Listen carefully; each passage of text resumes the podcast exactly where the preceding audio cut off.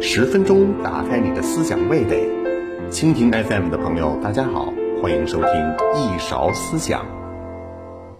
各位朋友，你在呃冷的时候会穿秋裤吗？在接下来的越来越冷的时候，秋裤的问题应当说是冬天的一个比较永恒的话题。网上我看常常会有年轻人说，就有一种冷，就叫做你妈妈觉得你冷，然后。嗯，妈妈会叫你穿秋裤，呃，因为我我我不是一个典型的妈妈，我自己不穿，我也不会管我儿子穿不穿。我儿子拥有完全的穿衣的自由，我自己有没有呢？我觉得我可能表面上是有的，但还是没有的，有一些东西在束缚着我，比如说，嗯。假设我今天穿一个吊带坐在这儿，呃，或者穿一个 low cut 的晚礼坐在这儿，呃，你们肯定会很惊讶的说：“这是北大的教授吗？这怎么可能是个教授呢？”这个女明星是可以穿晚礼的，嗯，但是一个。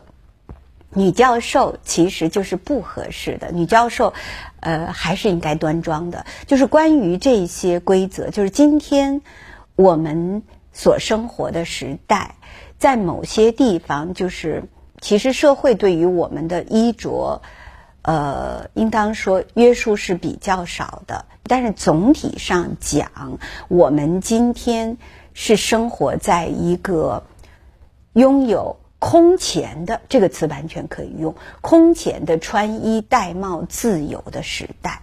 但是我们就是我们携着今天这个自由回过头去看古代的话，你会发现其实这个穿衣戴帽的自由来的是非常之不易的。在传统时期，穿衣戴帽这件事情。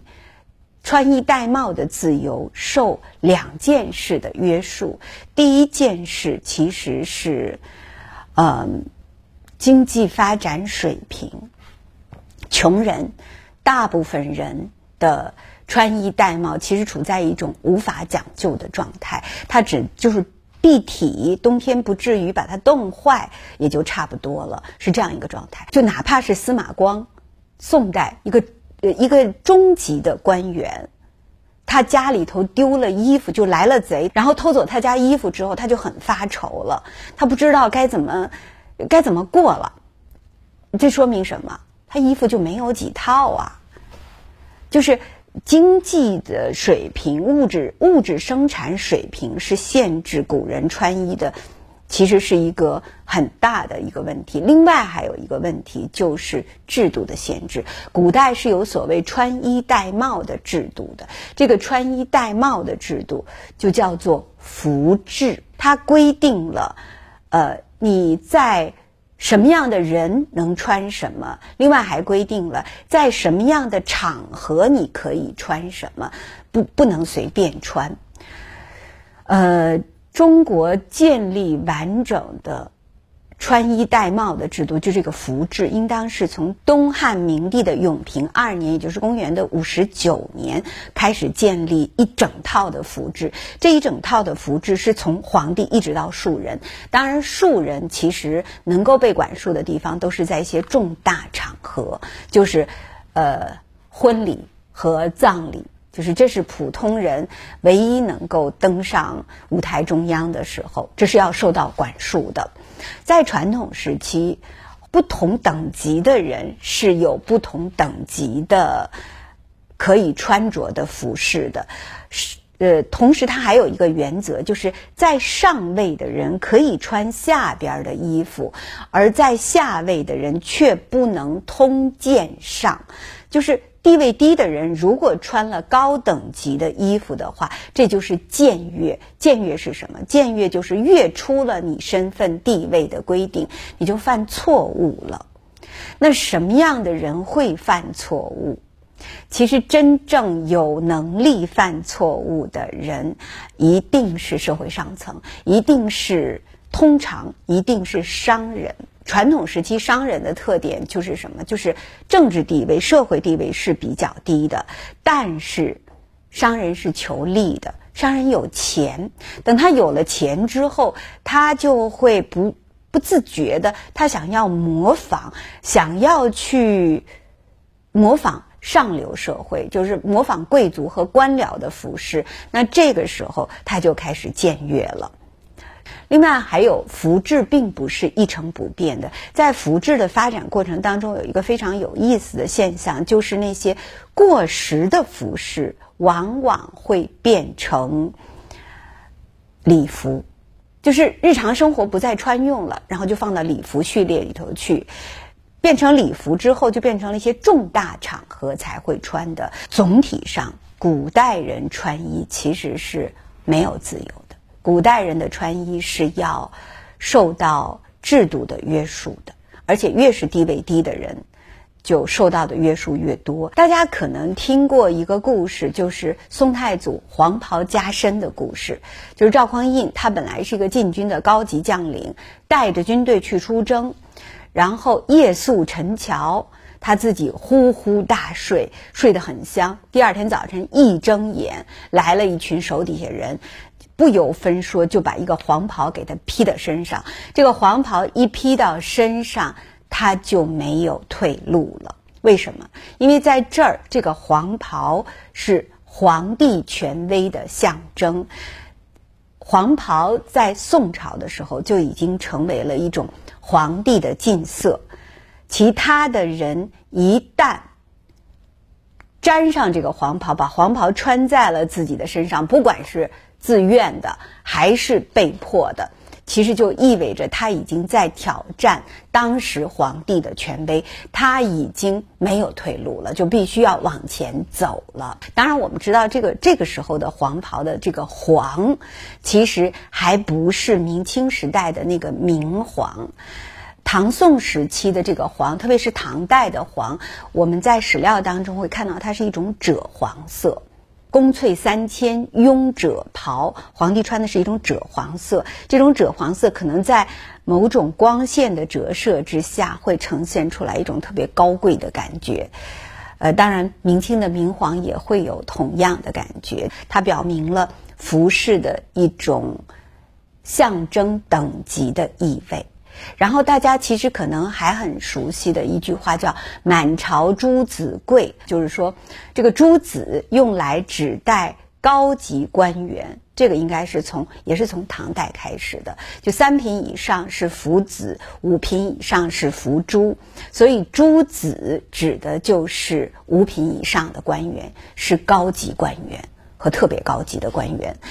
同时，服饰还可以用来标志身份，或者是一种生命的状态。比如说，陆游曾经记载说，呃，湖南那边的少数民族，那个男的没有娶妻的时候，就是还是单身的时候，和女的呃未出嫁的时候，就是我是单身，你们可以来追我吧，或者说我是单身，我可以来追你们吧。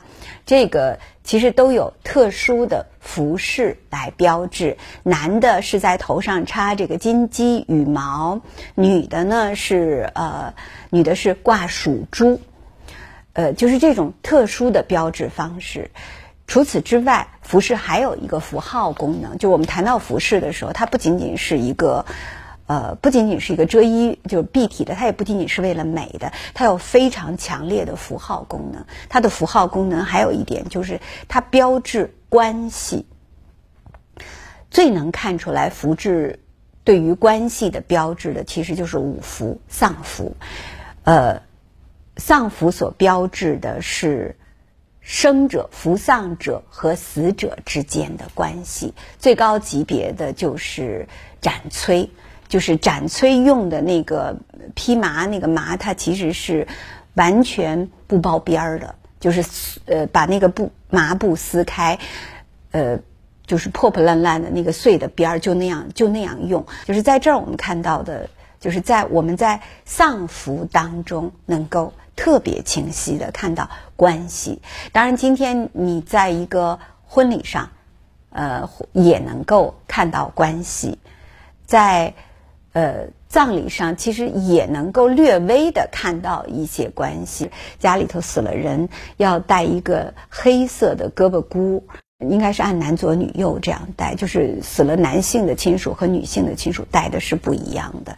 可是今天我们这个时代的特点，其实就是服饰越来越自由。呃，这些标志地位、标志身份、标志生活状态、标志关系这些符号功能，今天还有，可是都不那么明显了。我们是越来越自由了。苏东坡应该是。中国历史上人民性最强的、最富人格魅力的，就是中国最美人格的典范，就是苏东坡了。我因为爱苏东坡，所以选了宋史。但是我后来跟苏东坡之间有一个特别让我感到不愉快的事情：中国历史上至少目前常最常被引用的一首赞美缠足的词。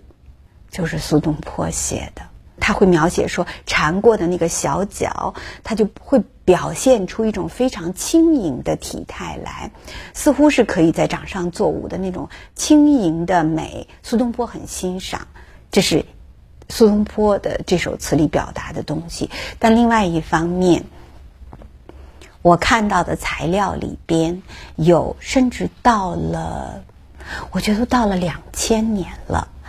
呃，第四军医大学的学生发表的学位论文里头，还有什么？还有对当时仍然活着的缠足女性的脚的照片，还有 X 光片，就是缠足，至少到。到近代以来的，我们还能够看到的缠足的图片，它给人以这样高度的心理不适。但是苏东坡却写下了今天仍然最被引用的，也很可能是第一首在赞美缠过的足的词，就让我对苏东坡，呃，我就对苏东坡从此就有一个小芥蒂。缠足这件事情是。我觉得是我们中国传统文化里边特别畸形的一个审美，这个你完全没有办法为他辩护，而且他把，他等于是把二分之一的人类就变成了残疾人，人为的把他变成了残疾人，就女性变成了残疾的，让他们变得不良于行。呃，这件事情，然后男性们还发发生出来，就是你看，比如说清代的，就苏东坡那个，其实描述的还只是舞女，她那种翩翩的凌波呀，那种，呃，那种妙曼的。如果你不想到那是一个缠足的话，你不会觉得那么那么难受。但是你看到了，比如说清朝，李渔描述。那个缠过的那个，就他们的这种爱怜癖，是一种多么恶心、多么下流的状态。我觉得他们其实从来没有见过真正缠过的足。你看《金瓶梅》里边潘金莲绣那个鞋，她其实他们做那个鞋，除了外穿的鞋以外，有一种是睡鞋，就他要裹着那个裹脚的布，然后他还要还要穿上那个睡鞋，呃，然后。于是，这种内在的丑陋和肮脏就看不见了。我真是觉得这个是我们我们文化的一个，我觉得很羞耻的一个事情。然后，我特别愤怒的是，我除了缠足这件事儿对苏东坡不满以外，我还有一个很很愤怒的事情，就是应该就在几年前，有所谓的女德班。然后你在女德班的图片里头还能够看到他们在玩缠足，你会看到那个十几岁的小姑娘坐在那儿，然后脚上有那个布条，看起来那大概是缠过的。他们都在笑着，因为他们根本不知道什么叫缠足。是要断了骨头的，而且他们根本不知道中国的女性因为缠足曾经遭受过怎样的屈辱和怎样的肉体和心灵的折磨，在今天还敢把缠足这件事情嬉皮笑脸的拿出来说的人，我觉得是应该受到鞭笞。但是缠足从什么时候开始的呢？缠足又是从我很热爱的宋朝的时候开始的。苏东坡为什么要赞美那个缠过的足？一个很重要的原因，就是在那个时候，应该就是在十一世纪的八十年代的时候，缠足开才开始从宫廷里边儿开始向上流社会扩展。如果没有管束的话，你就是会跟歌女学，你就是会跟所谓上流社会学，这这是毫无办法的。他们确实是掌握着时髦。越来越流行，到后来就变成了华夏女性的一个标配。事实上，满人不缠足的，而且满人希望汉人把这个脚放了。但我们知道，满人入关以后，男性是被迫穿了满人衣冠，可是女人在家里头还是一个该缠缠，该穿穿。实际上，就是女性。可是我觉得缠足这一块真的是不不需要保留的。可是这个东西竟然也被作为。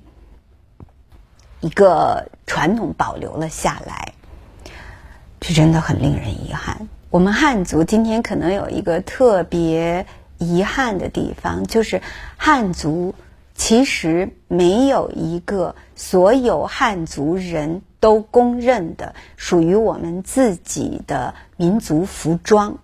比如说旗袍，对我今天就穿的是一个改良版的旗袍，但旗袍其实不是。汉人服饰旗袍是旗装，但是是经过无数次改良之后才变成我身上的这样一件连衣裙。可是如果你穿旗袍的话，你没办法说它是呃汉人的传统服饰。我们因为在历史上，其实各个朝代的衣服都不一样，就是呃。宋朝有这么一个故事，一个宋朝人，他天天穿着唐代的衣服，他管自己身上这个叫唐装，所以他就跟大家都不一样，因为他穿的是唐代的复古的服饰。然后有一次，他的一个朋友就也是一个幽默的人，就穿着什么去找他了呢？穿着一个木屐，然后穿着一个独鼻坤，独鼻坤就是个丁字裤啊。然后头上梳着两个小抓揪，就就去看他去了，就把这个穿唐装的人给搞傻了，说你去干嘛？